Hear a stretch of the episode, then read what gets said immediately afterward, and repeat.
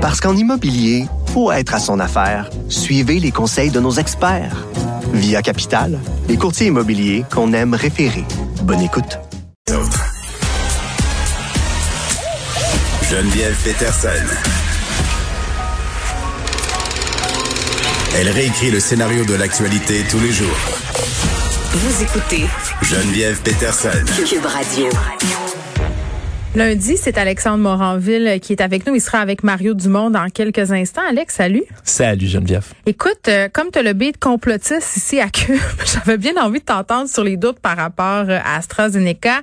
Clairement, à chaque fois qu'on remet en question les vaccins, euh, ça alimente le doute du mouvement anti-vax. Puis je veux pas dire que tous les gens qui sont anti-vax sont des complotistes, mais souvent ça va ensemble, parfois. Ben, ouais, mais c'est surtout qu'il faut, faut tellement relativiser parce que c'est important dans la vie, sais quand même de, de poser des questions. C'est normal Oui, jusqu'à une sûr. certaine limite que les gens se posent des questions.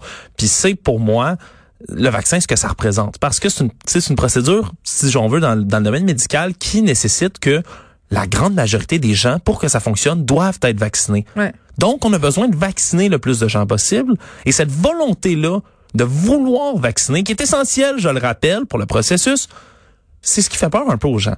Les gens vont se dire, ben là, il, il, doit avoir une raison pour laquelle ils nous font faire ça.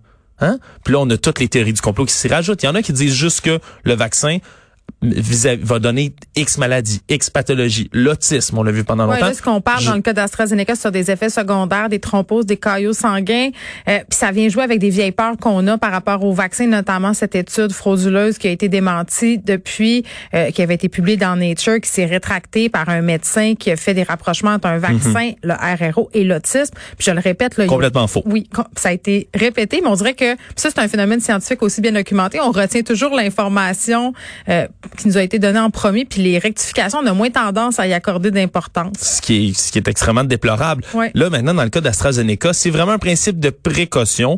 Puis il y a beaucoup de politique derrière tout ça. là. Dans l'Union européenne, on veut vraiment s'assurer que les gens soient sécurisés là vraiment sur leur peur avant de remettre le vaccin. Ça mais fait peut-être plus de mal que de bien parce que ça crée de la peur. Ouais, tu sais, mais- on, on a eu, excuse-moi, on a eu cette sortie euh, des évêques la semaine passée, euh, très malheureuse pour nous dire bon ben vaccin euh, d'AstraZeneca, le vaccin de Johnson Johnson, possiblement fait avec une lignée cellulaire de fœtus avortés. Là, je paraphrase là. Oui. Euh, qui a fait, à mon sens, beaucoup de mal comme sortie. Peu importe comment on s'excuse, peu importe comment on essaie de racheter le tir.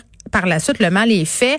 Euh, puis je, je disais, euh, est-ce que ça nous surprend comme position par rapport euh, un aux, aux évêques et deux par rapport à l'Église Non, l'Église qui, qui a encore une position assez conservatrice sur la sur l'avortement.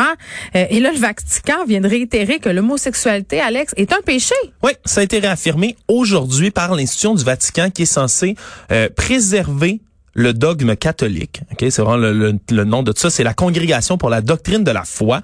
Et lorsqu'ils se sont fait poser une question par rapport au fait que l'Église pourrait-elle peut-être un jour bénir une union de même sexe, donc une union homosexuelle, ça a été tranché? Non.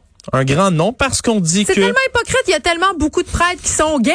oui, mais pour être béni, dit-on, béni, il faut que ce soit objectivement et positivement ordonné à recevoir et à exprimer la grâce en fonction des desseins de Dieu. Donc eux se sont chargés de dire, Dieu, c'est pas dans ses dessins, c'est pas dans ses plans, ça n'a pas été écrit comme ça, donc c'est un Oh, péché. mais Dieu, c'était là 2000 ans là, qu'on a inventé ça. Là. On pourrait-tu le réa- on pourrait-tu faire la version remasterisée de Jésus puis de Dieu?